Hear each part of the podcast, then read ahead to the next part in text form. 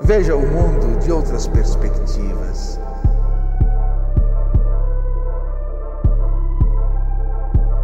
Eu não quero resposta, eu quero o meu avesso.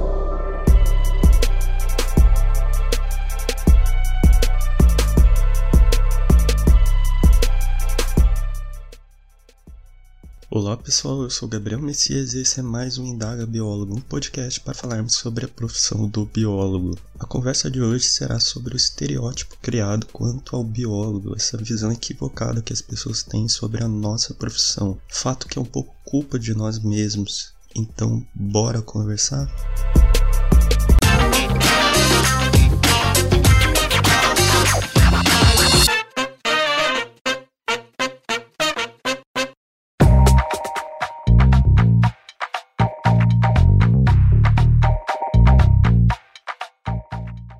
Foi criada há muito tempo uma imagem ao redor do biólogo, que ele era um professor ou trabalhava com animais e plantas. Esse trabalhar seria meio que um desbravador do mato, tipo um Bear Grylls do A Prova de Tudo. É engraçado, pois provavelmente, sendo biólogo, você já recebeu uma dessas perguntas: que bicho é esse? Que planta é essa? É que, como se todos achassem que somos taxonomistas ou uma espécie de Barça dos seres vivos. Essa visão do biólogo provavelmente foi criada por aquele que é o mais famoso de nós, Charles Darwin, e porque todo mundo teve aula de biologia como professor formado em ciências biológicas. Além disso, muitos biólogos endossaram essa visão rasa de quem somos, criando um personagem estereotipado para se apresentar frente ao público. Porém, vale salientar que atuar com a biota ou educação são duas opções de uma gama maior, mas porque as pessoas não sabem que trabalhamos com outras coisas. Essa situação é reflexo da falta de divulgação sobre a nossa profissão. Então eu vou destrinchar um pouco sobre as áreas de atuação do biólogo. O primeiro ponto é que a resolução CFBio número 227 de 2010 estipulou que temos três grandes áreas de atuação. São elas: biotecnologia e produção, meio ambiente e biodiversidade e saúde. Sim, professor não é uma área de atuação do biólogo. Como expliquei no primeiro episódio, atividades educacionais de nível fundamental e médio não são fiscalizadas pelo sistema CFBio-CRBio. Nível superior pode ser fiscalizado desde que haja atividade de pesquisa também porém deixar claro que podemos realizar atividades educacionais em âmbitos de treinamento, educação ambiental e afins. Em cada uma dessas áreas que eu citei, vamos ter sub-áreas onde o biólogo poderá exercer diferentes atividades. São 87 sub-áreas diferentes, divididas da seguinte forma: Biotecnologia e Produção, que apresenta 16 sub-áreas, Meio Ambiente e Biodiversidade apresenta 46 sub-áreas, Saúde apresenta 25 sub-áreas. Exemplificando um pouco dessas sub-áreas, posso aqui citar no caso de meio ambiente e biodiversidade as seguintes: ecoturismo, educação ambiental, inventário, manejo e conservação de vegetação e da flora, inventário, manejo e conservação da fauna, licenciamento ambiental.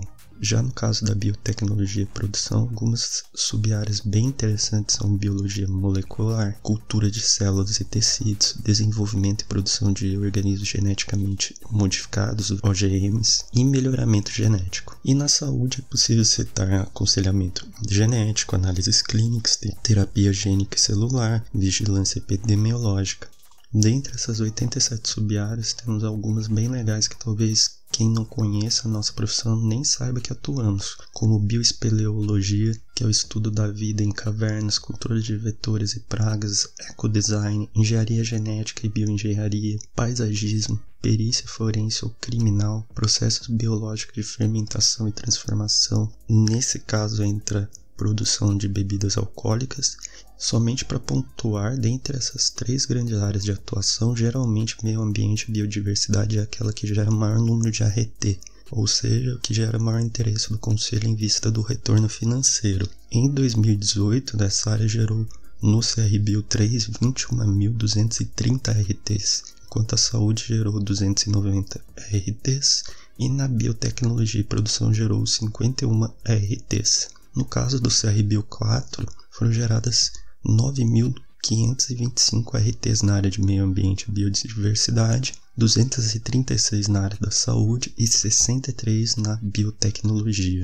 Mas apesar de todas essas áreas onde o biólogo pode atuar, quais atividades que podemos exercer? As atividades são variadas, mas é possível citar assessorias, análise, diagnóstico laboratorial, consultorias, gestão e supervisão, patenteamento, entre outras várias atividades.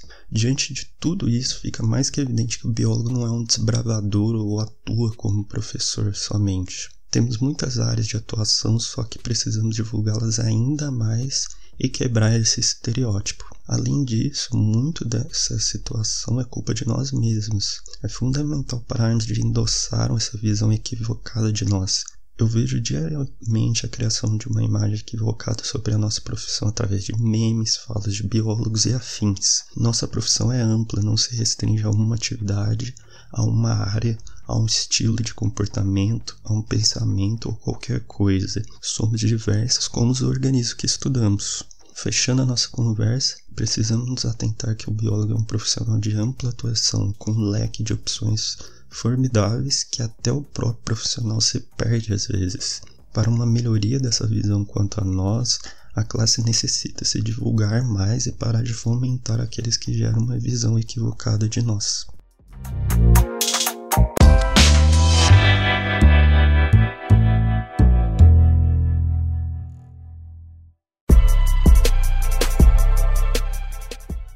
Finalizando mais um Indaga Biólogo tratando sobre essa visão equivocada da nossa profissão. Você quer contribuir para acabar com essa ideia de que biólogo é do mato ou professor? Então divulgue o que você faz, mostre que é um profissional preparado tecnicamente para atuar em diferentes áreas. Se você gostou, peço que compartilhe, nos siga nas redes sociais e caso tenha uma dúvida, mande um e-mail para indagabiólogo.gmail.com. Um abraço e até mais.